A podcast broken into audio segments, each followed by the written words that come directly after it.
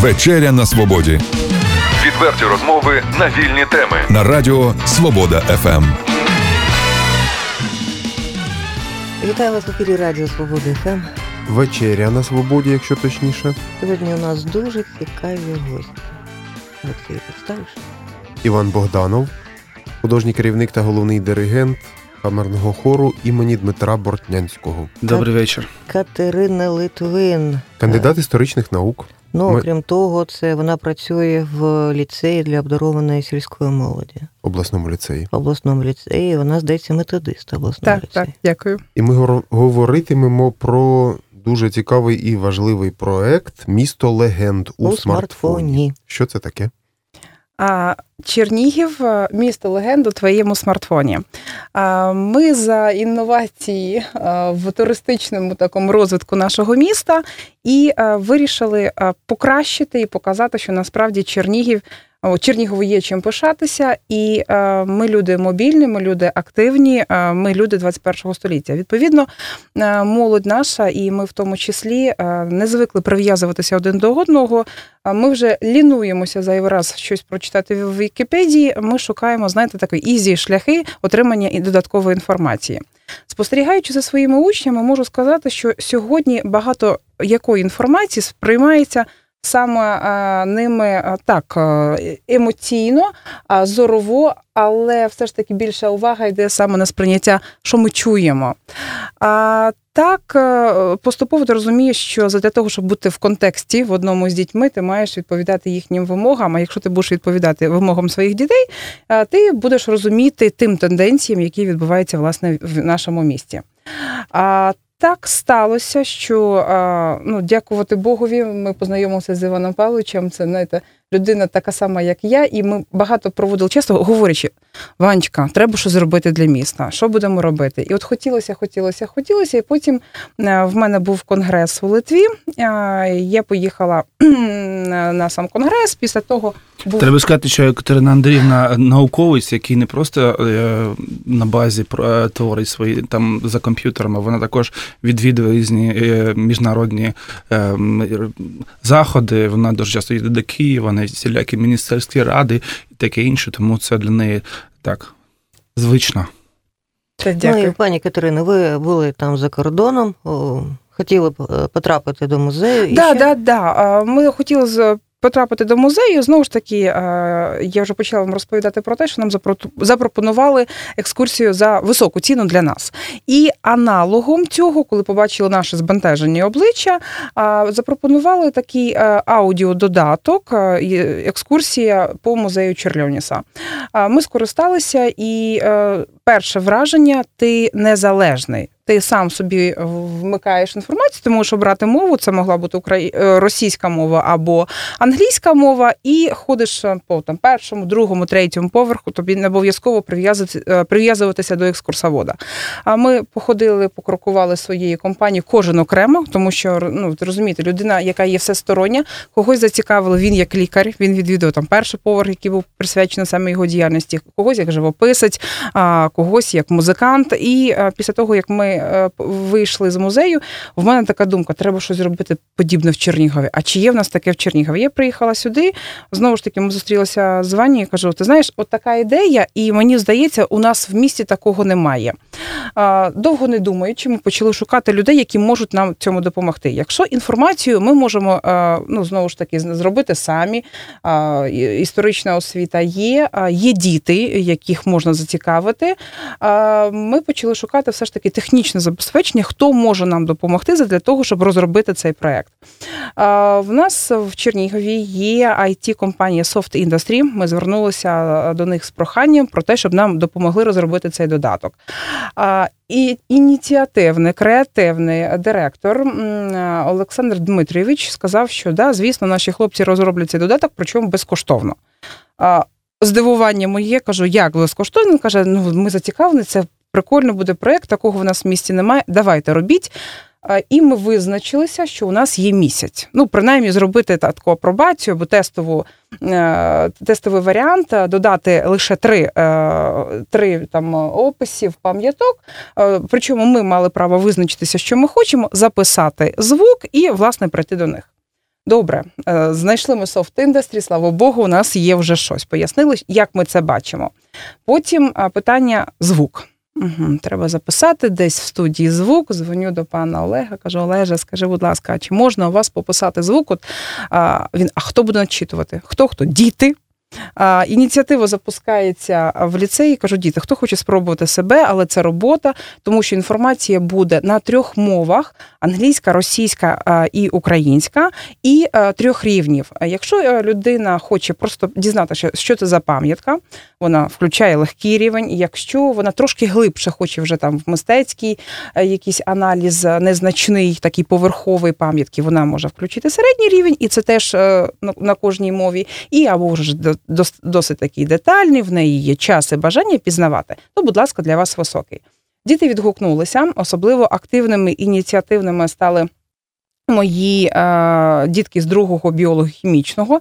Це Ангеліна Малетич і Крес Артем. Вони сказали, ми згодні працювати хоч ночами. І потім е, вони начитали українську мову, російську мову, англійську. А теж начитувала наша учениця 10 класу е, гуманітарного профілю е, Леся Біляченко. А, Треба сказати, що взагалі що в ліцеї діти зовсім не схожі на тих дітей, які ходять ось просто по нашому місту.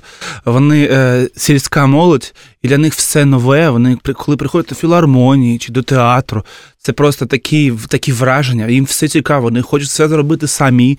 Ніякої немає апатії, ніякої не- ніяких немає, розумієте, таких е, депресивних якихось настроїв. Вони просто все споживають такими темпами, бо в них цього не було в дитинстві. І це Я думаю, взагалі велика дуже. відповідальність у вас, пані Катерина, адже Є. Я розумію цю відповідальність, тому що я прекрасно розумію, що для них я маю бути і зразком а, активності, тому що треба рухатися, треба завжди щось робити, і е, ідейності, ініціативності, е, і вони відгукуються на це досить таки просто. А скажіть, все таки оцей проект, е, що він собою являтиме для споживача, для користувача, точніше. Тобто, як все це технічно і Пр- працює. Ми можемо Д- дивіться, поки- Е, Вже зараз можна сп- е, цю пробну версію просто закачати свій смартфон в Play Market абсолютно безкоштовно. давайте ще раз, як називається пробна версія? Програма називається Лазар.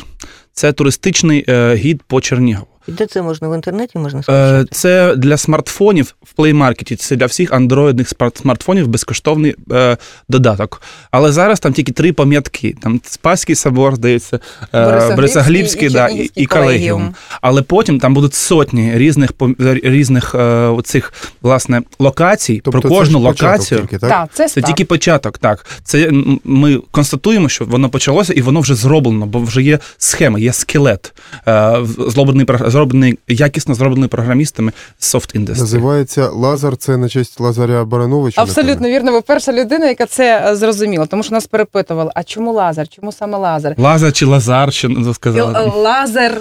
А, тобто багато таких варіацій Ми, було. так, ми тепер можемо собою пишатися. Перша людина, що зрозуміла. серйозно, ви перший, хто сказав Лазар Барнович, тому що хотілося на, е, назвати програму, яка б о, і культуру, і освіту, і просвітництво Науку, являла собою. так. І ми перебирали з іменами. І тоді визначилися на Лазарі Барановичі. Я кажу, Ванечка, ну Лазар Баранович, ні, не звучить, не звучить. Але я його вмовила, так і вмовила. Він каже: ну добре, хай буде Лазар. Ну і ну, сьогодні воно дійсно звучить. А мені здається, і слоган Ваня так влучно підібрав Чернігів у твоєму смартфоні. І воно так, знаєте, і по модному для дітей, і на слух е, легко сприймається. Ну і власне Лазар, ми вже звикли до нього. Ну, це ж е, від Лазаря Барановича е, пішов такий, ну знаєте, оцей, як би це сказати, поштовх розвитку і Чернігів називали Чернігівські Афіни, так? Да, да, Не да, менше, Це саме за І- нього. І мало хто знає, але Лазар Баранович, і- Лазар Баранович є засновником музичної освіти на Україні. Не тільки, на- не тільки на Україні, а взагалі по всій Русі. Коли Олексій Михайлович, цар московський, е, захотів собі співаків нових після Ніконовської реформи, у нього не було цих співаків, і він виписав собі з Києво-Могилянської академії, де була єдина співоча школа, співоча школа, яка була заснована власне і Лазарем Барановичем. Пане Іване, давайте про вас поговоримо.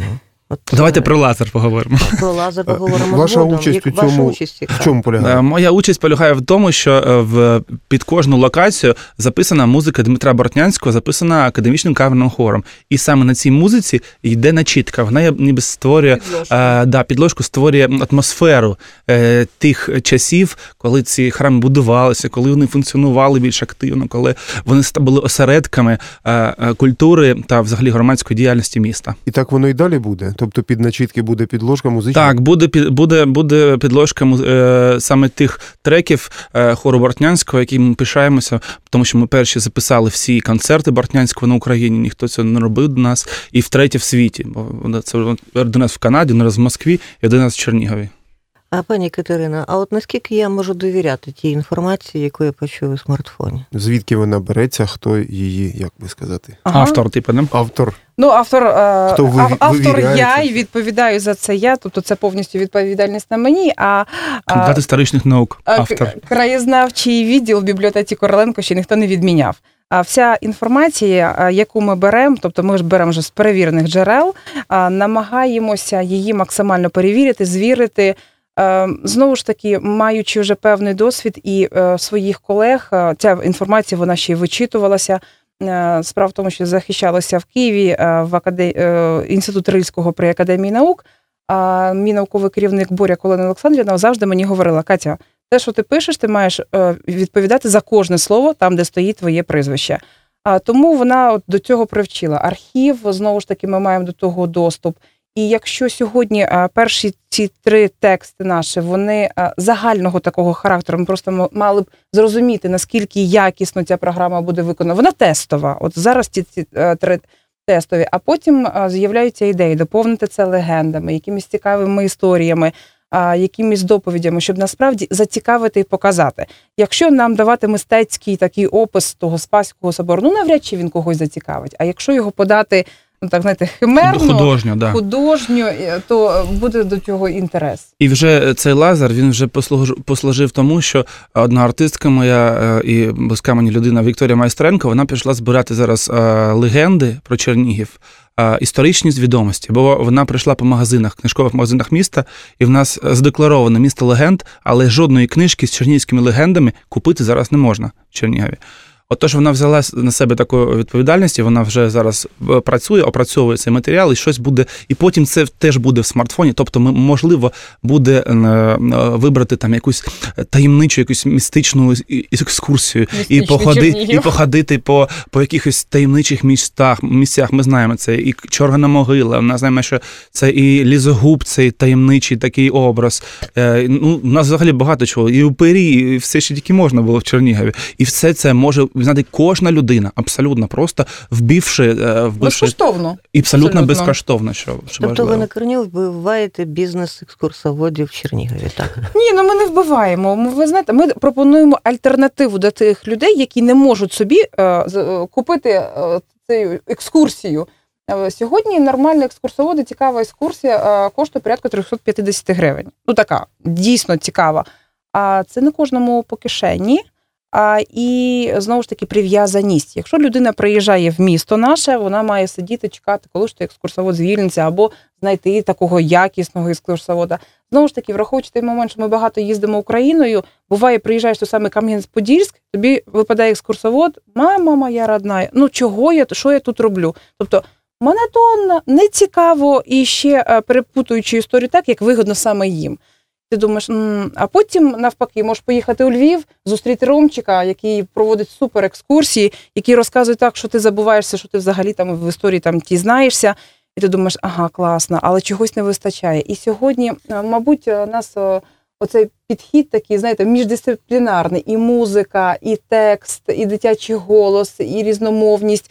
Вони, ну знаєте, не вбивати, ні, навпаки, захоплювати і змушувати наших екскурсоводів бути ще кращими. То- тут написано ще сканування оркодів. Це що таке? QR-кодів. QR-кодів. так. А якщо ви звертали увагу, ну взагалі сьогодні достатньо модно на, на підручниках, на Є така штука. QR-код. QR-коди. Така чорненький квадратик намальований, і за ним е, скривається інформація. Є спеціальна е, програма, яка щитує цей код, і за ним випливає інформація. Зачасту е, ви можете навести там цей QR-код, почитати на бібліотеці Короленко. Е, Засновано в такому-то році, там реконструйовано в такому-то році, бібліотека почала діяти в такому-то році. Але це треба навести, стати, почитати. Е, А не завжди хочеться е, на сонці псувати очі. А якщо є альтернатива, навушник вуха, тобі розповідає ще й підспівує. Ну а До, чому до б того ж ще хочу сказати про таку перевагу. Наприклад, коли ти підходиш з Спасського собору, ти е, бачиш фотографію Спасського собору, ти можеш перелистати і побачити Спасський собор в 914 році, який екскурсовод буде з собою альбом з фотографіями таскати. Е, І ти можеш подивитися, яким він був тоді, тоді, тоді, тоді. Мало того, е, ось нам е, директор Soft Industry обіцяв, що буде ще така функція, що ти просто фотокамерою наводиш на будівлю, і воно по, по очертаннях цієї будівлі зрозуміє, що це, і зразу віддасть тобі інформацію. Це більш складна схема, але це в Ну, принципі, в принципі можливо це зробити. І, і що я хочу наголосити, це абсолютно безкоштовно ціла компанія працювала над, над цим продуктом. Іміджем таким, можна сказати. І ще раз нагадайте, будь ласка, імена цих е, ваших вихованців, які начитали цю всю інформацію. Ангеліна Малетич, е, Крес Артем і Леся Біляченко.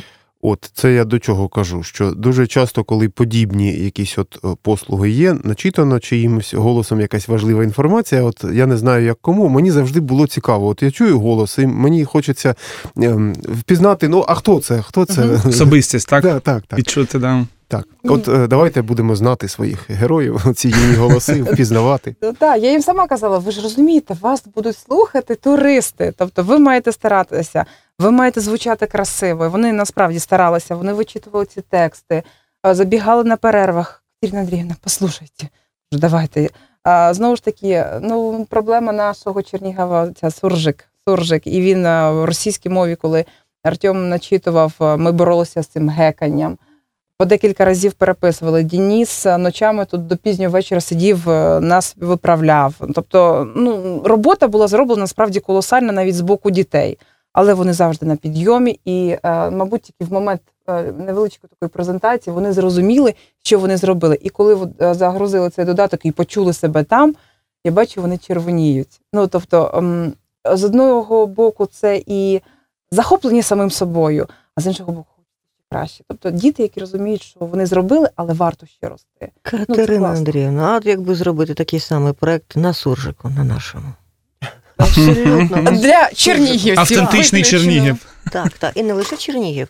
Е, Якщо ви будете продовжувати свій проект, а це чудово, власне, от ми їдемо з Чернігова, наприклад, до Новгород-Сіверського.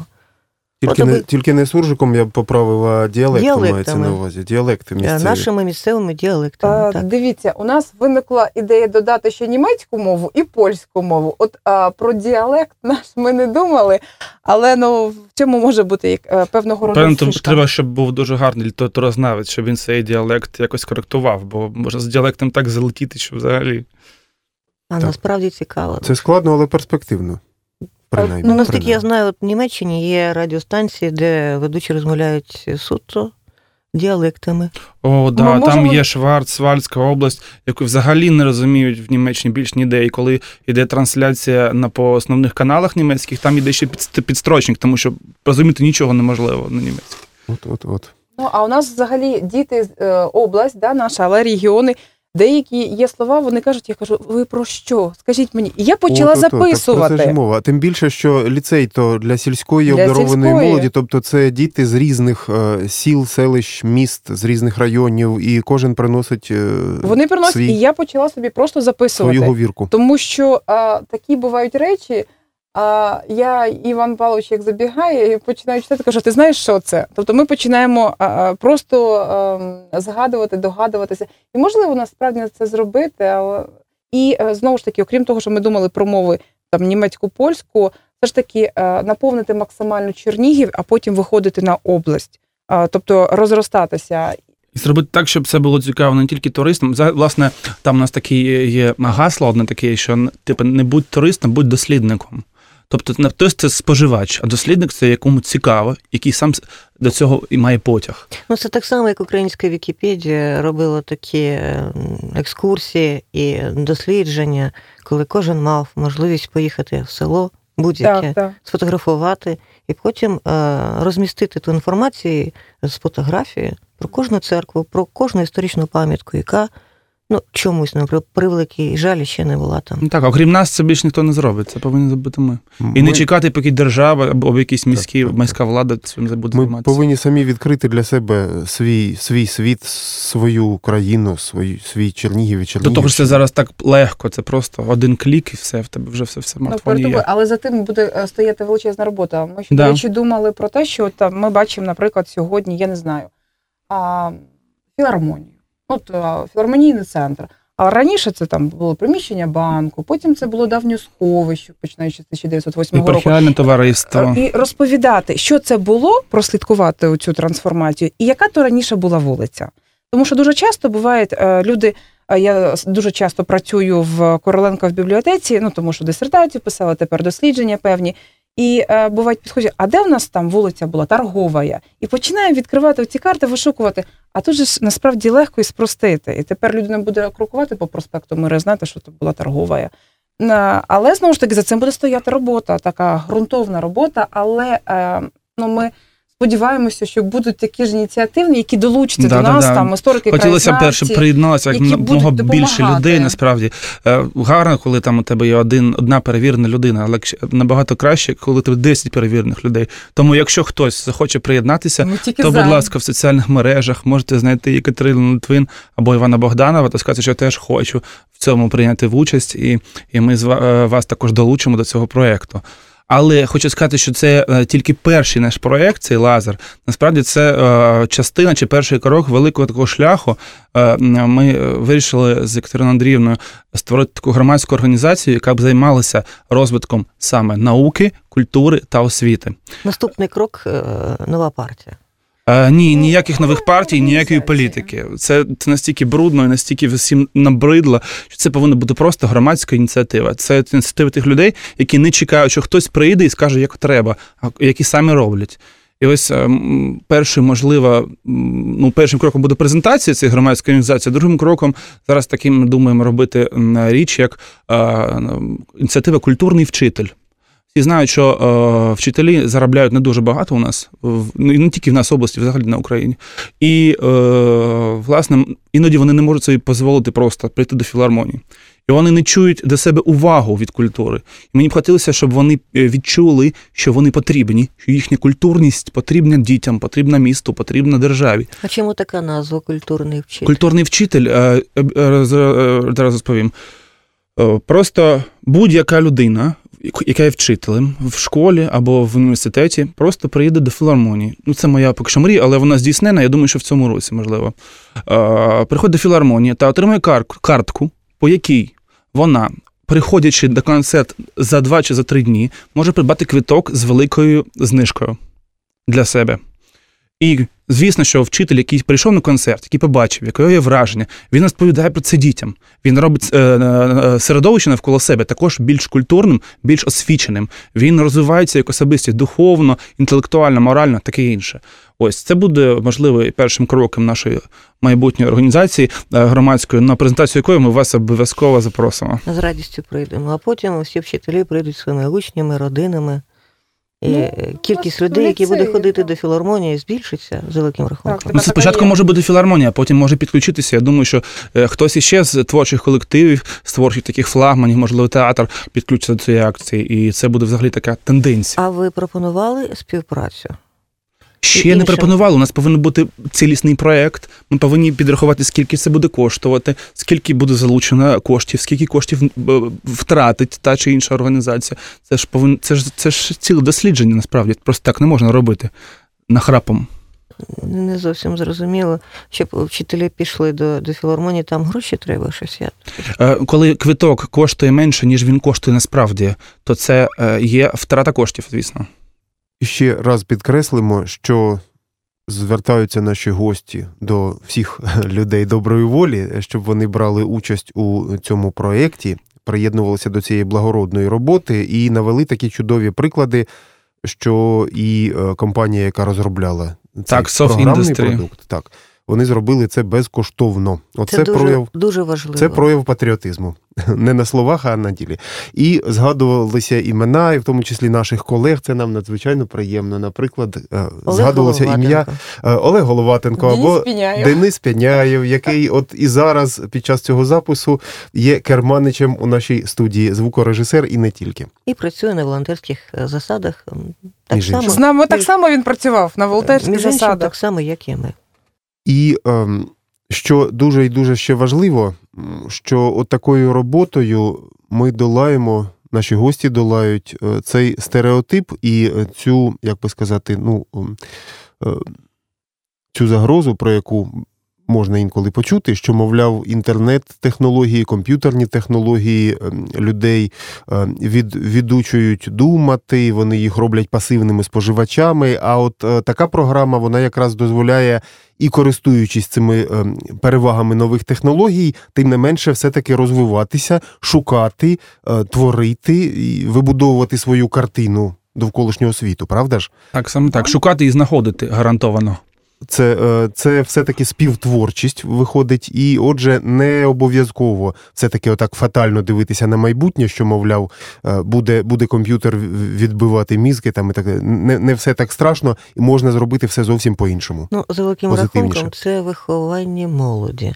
Адже старенька бабусі, якій 70 років, на- навряд чи вона буде мати смартфон і захоче. Ну, навіть якщо вона захоче, у неї не буде такої можливості. От для молоді, для людей молодих, які приїжджають, ну і переважно є туристами з інших міст України, це дуже, е, дуже важлива річ. Однак про які ще проекти ми з вами не поговорили? Я знаю, що це не все. Е, Ще у нас є такий проєкт, е, а теж через нашу громадську організацію, яку ми зараз будемо реєструвати. Хотіли б зробити такий відкритий елітній університет. Ну так, У нас це мало назва. вузів. е, Ні, Це не вуз. це не вуз. Це не вуз. Це, е, е, це місце, де буде популяризуватися культура та наука. Тобто, це є, є такі, в принципі, е, заходи, але вони є не постійні. В Чернігові я не знаю, чи є взагалі. Е, це просто небо, десь на валу, Влітку. Запрош... влітку, під гарну сонячну погоду. Запрошується якийсь лектор з Києва, якась особистість, якась взагалі, може, медійна, персона, яка приїздить, розповідає свої теми, ті, які цікаві людям, ті, які цікаві їй, і вона популяризує власне науку. Я дуже вірю в тому, в те, що не тільки професіонали є рушійним силою взагалі держави, але осо... такий інтерес суспільства саме це і творить е... Е... і архітектуру науки, і архітектуру культури. Інтерес суспільства до цих питань. А ви не пропонували співпрацю з літерою чи зеленою сценою? Вже все є. Тобто сцена є. Поки що ідея, яку ми розробляємо, це, це теж це повинен бути детально описаний проєкт з е, залученням е, спонсорських коштів, тому що лю- люди, особливо загружені люди, які є там академіками, чи вони є дуже популярними, наприклад, там теж Комаровський або ще хтось, е, який може сказати, говорити дуже цікаві речі людям. Е, Вони е, просто так за е, 5 копійок не приїдуть. Хтось прийде, а хтось ні. Тобто ви повинні бути вже готові до того, що будуть якісь фінансові е, трати, витрати. Ну і е, про туризм, е, до речі, хотілося б згадати, тому що от е, уже багато років ми якось самі себе заколисуємо чи навіюємо собі думку, що Чернігів це туристичне місто, Мека але воно, туризму. але воно Постійно щось не, не дуже Да. туристичне. Абсолютно точно. Ви знаєте, один концерт нас замовляла Київська бізнес-школа, яка приїздила до Чернігова зі своїми учнями. Це школа при Могилянській академії. І, і хтось там чи з моїх артистів, чи хтось сказав, що туризм, туризм, і вони. Як бізнесмени на це сказали, дуже здивувалися, сказали, у вас нема туризму. У вас є пам'ятки і люди, які біля пам'ятків живуть. А туризм це ціла система. Коли ти приїздиш, тебе беруть під білі рученьки, ведуть, ти витрачаєш всі свої кошти, ти е, вражений, ти з посмішкою, і потім ти тільки опам'ятовуєшся, коли тебе садять назад на якийсь автобус, і ти їдеш просто е, е, приголомшений тим, що ти побачив, у тебе купа вражень, і ти сам, як сарафанне радіо, радіо, ти несеш далі інформацію про те, як чудово тут було. Пане Іване, насправді у нас е, достатньо в Чернігові чудових професійних е, фахівців історичних, які ведуть е, прекрасні. е, Я зараз не про екскурсії, Я я, зараз теж про, не- я про о, всю інфраструктуру в цілому кажу. Пане Іване, мені здається, це питання ще трошки глибше. Справа глибше. Справа в тому, що а, здається, просто ці фірми туристичні, які переважно живуть в Києві, вони давно вже окупували цю територію. Вони просто не дають е, місцевим е, чернігівцям розвернутися. Вони вже давно вважають цей шматок своїм. Ви ж подивіться, якщо їдуть екскурсії, переважно, вони їдуть своїм екскурсоводом. Ну, Справа навіть не в тому. Я не, не чув, що якась чернігівська туристична компанія е, банкротилася. Я навіть не чув, що вони якось е, існують у нас. Можливо, вони існують, я просто поза цими е, процесами, але я не чув, що таке було щось Ну, таке дивіться, гучне. Є е, безліч екскурсоводів, які працюють при історичному музеї. А це приватні екскурсоводи, чи, чи екскурсоводи при музеї. І одними е, екскурсоводами і тут нічого не зробиш. Це повинна бути історія. Чернігів стародавній, здається, там теж проводять чудові екскурсії. Звісно, там дуже класні спеціалісти. І але- туристів. Але у цієї, е, у цієї зв'язки, от готель, ресторан, е, історичні пам'ятки, е, потім е, різні маршрути ці туристичні, коли людина не бачить нічого некрасивого, нічого роз, розламаного, да? він бачить тільки найкраще, найяскравіше. Вони недостатньо розвинені, розумієте? Я про що кажу? Я не кажу, про що у нас нема професіоналів. Звісно, що є. У нас дуже е, вражає просто цей Чернігів стародавний своїми тобто ви силами. е, що хочете, створити туристичну фірму з екскурсоводом? Боже збав. Ми взагалі про фірму не ми да, взагалі про фірму не, не, не, коз- не казав а, нічого. як? Ти ж дивіться, чому не їде турист в Чернігів? Хоча насправді їде. Е, Ну, вони їдуть, але якщо приїжджаєш у Львів, тебе на вокзалі вже зустрічають, Е, Людина, яка приїздить до Львова, яка цікавилася Львовом, вона в дитинстві прочитала книжку про казки Львова. Потім, коли вона була е, підлітком, вона прочитала легенди Львова. Потім, перед тим, як приїхати, вона зайшла в сайт, подивилася всі ці будівлі, як вона буде йти, вибрала свій маршрут з вже заготовлених. Потім взяла, роз, роздрукувала свій маршрут і пішла. Ось це і є туризм.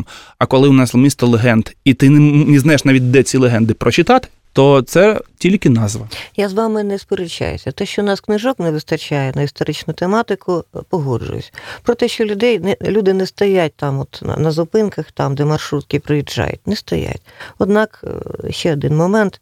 Не всі ті люди, які з маршруток будуть виходити, одразу кинуть речі і побіжуть, побіжать за вами. Розумієте, слухати лекцію про історичні пам'ятки. І тут ми знову повертаємося до чого? До виховання, до того культурного вчителя, до тих вихованих дітей, до цієї сільської обдарованої молоді. А, Необхідно виховувати людей з Ну, так отже, чим наші гості і займаються. так це, це прекрасно.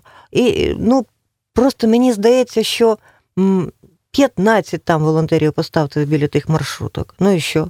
Але ми самі це взагалі таку е, ціль собі не ставимо. Ми хочемо зробити, щоб Чернігів було культурне місто. Культурне, щоб і наука, і освіта, і е, культура в цьому місці розвивалася. І, власне, ця організація і буде цим займатися. Просто лобіювати культурні ініціативи, освітні та наукові. Для цього треба, щоб кожен е, просто на свої, своєму місці робив Свою посильний роботу. свій внесок. е, так, так. абсолютно точно. І, Ну, і це було згуртовано. Працювали безліч е, дешевих готелів, так? Була б чудова інфраструктура, мається на увазі дорога. А Ну, наприклад, нормальні Ці маршрутки, тарілки, розумієте? Тарілки, коли на історичній будівлі я бачу 10 чи 15 цих е, тарілок, які ловлять канали.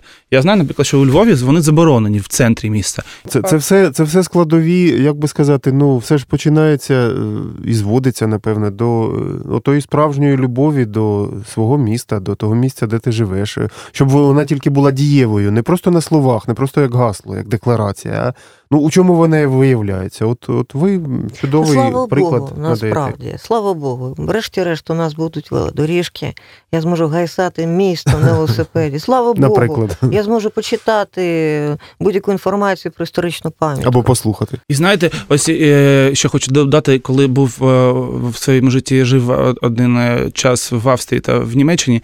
Е, наприклад, Райфайзенбанк, всі знають, що це, да? Е, І е, в місті Зальцбург на одній з е, центральних вулиць є офіс Райфайзенбанка. Як зроблена вивіска цієї цього Райфайзенбанка? Це просто якийсь витвір мистецтва з міді, ніби він там існує вже 400 років. Макдональдс те ж саме. Всі підлаштовуються під ту історичну концепцію, яка в місті є. Е, Наприклад, в Німеччині, в Лейпцигу, там є будівля, і я бачив зверху ще якось вигравлений якийсь малюнок іншої будівлі. Я питаю у місцевого жителя, що це є. Вони, а це малюнок тієї будівлі, яка там стояла до того, як там це побудували. Тобто вони пам'ятають про те, що 60 років назад тут була інша будівля, вона виглядала так. І щоб їхні онуки знали, як це було, вони ви- вигравовують це, це, це зображення. Е, Пане Іван, е, це ж якщо продовжити цю це ну власне це привід для порівняння, так? Привід для порівняння Так, і в так. Дуже дуже боляче, коли ми бачимо, е, як в історичному районі вмонтовують там багатоповерхівку, вона може бути сама по собі дуже класна. Але коли її е, це можна порівняти, це як на, е, на якусь якийсь старий одяг, е, таку при, пришити Якусь там, яскраву річ, да, да, так, да. якусь яскраву там з, з нової там тканини, там я не знаю, з нейлона з якогось. Ем, і воно все це разом виглядає, ну, убого. Так, саме так. Тобто Треба, хотіли- просто поважати те, що, краще, те, що навколо тебе, то- і то, те місто, яке навколо тебе, е, і, ті, е, і ту працю людей, які це будували, які думали, як це буде гарно. Ви знаєте, я з вами погоджуюсь і подумала, що ну справді це ж не лише ці, е, скажімо так, балкони, які там зі склом чи без скла в центрі міста, навіть не що там у нас кондиціонери, а ще що є утеплення. Магазини. Утеплення цих квартир, і вони різні кольорові будуть скоро, і центр міста також. І це елементарно все робиться, аби тільки наша влада хотіла. Треба просто звернути увагу. Можливо, Нормально вони- приходить людина, штрафує, або ви збираєте, або ви платите там, я не знаю, мерію там. Мгм. таку таку-то суму. Це вартість за те, що людина живе в історичному центрі міста. От, от і все. От е, щодо, щодо привернення туристів, уваги їх і так далі, е, треба ж починати, напевне, з того, що самим любити і цікавитися своїм містом. Бо ну е, я думаю, що серйозний турист ніколи не поїде. Ну, потік туристичний не буде у, у таке місце, де люди самі не цікавляться і байдужі до того, що там відбувається. Тому у нас парадокс. Ми самі дуже багато людей, байдужих, таких холодних, черствих до, до себе, а хочемо, щоб нас. Хтось Любили. любив, нам щось платив, їхав до нас з якогось дива там і так далі. Можна завжди перефразу, перефразувати Джона Кеннеді. Не думай, що е, Чернігів повинен зробити для тебе. Думай, що ти можеш зробити для Чернігова. От дивіться, ви ж е, піднімалися на третій поверх е, до нашої радіостанції. От мені цікаво, які були ваші асоціації від нашого приміщення. Що вам на думку спадало? Ми йшли перше, а Ваня каже, Я пам'ятаю, що це якась історична будівля, Будівля, точно що пам'ятаю. І, і, і взагалі ці коридори, це взагалі якесь ну, подих такого століття є. Але я згадав, запам- не пам'ятаю, що це, це власне за Це будинок працелюбства. Працелюбства. Дом трудолюбія. Точно. Тут, вихов... тут виховували е, е, е, дітей, навчали їх різним ремеслам, та й дорослих теж. Як реальне училище, да, було? Приблизно щось таке. А про які б е, пам'ятки архітектури, ну окрім е, церков, звісно. Ну там зрозуміло, Спасський собор, що там ще П'ятницька церква, Борисоглібський, там Успенське, Троїцьке, то, е, то всім відомо. Відомо там п'ять цих пам'яток до монгольського періоду. А що ще? Ну, не все зразу. Е, Для початку, хоча б це зробити, і все одно ми намагаємося в текстах говорити, хто тоді е, жив. Я взагалі, як і вчитель, я намагаюся дітям доносити інформацію не на історичних фактах, а на історичних персоналіях. От Хрущов він був такий, такий, такий, цікавився тим-то, тим-то і тим-то. Відтак він е, думав і мислить міг лише так. Наприкінці нашої програми ми завжди запитуємо у наших гостей, от, власне, що б ви е, порадили нам, нашому каналу, нашій програмі, в якому напрямку е, нам іти? Що нам робити, нам, журналістам, аби бути корисними громаді і волонтерському руху, який ви в даному випадку представляєте тут? Я думаю, що е, скажу так. Ми повинні відчувати себе не провінцією, а повинні відчувати себе маленьким центром. І душею цього центру є саме засоби масової інформації. Те, як вони працюють, те, про що вони говорять, те, наскільки е, з якою повагою вони відносяться власне до того, що відносяться, що, що є у нас, а не тільки здивляться, а що там є цікаве, більш е, як більш е, прибуткове, десь в інших взагалі в інших територіях, на інших землях.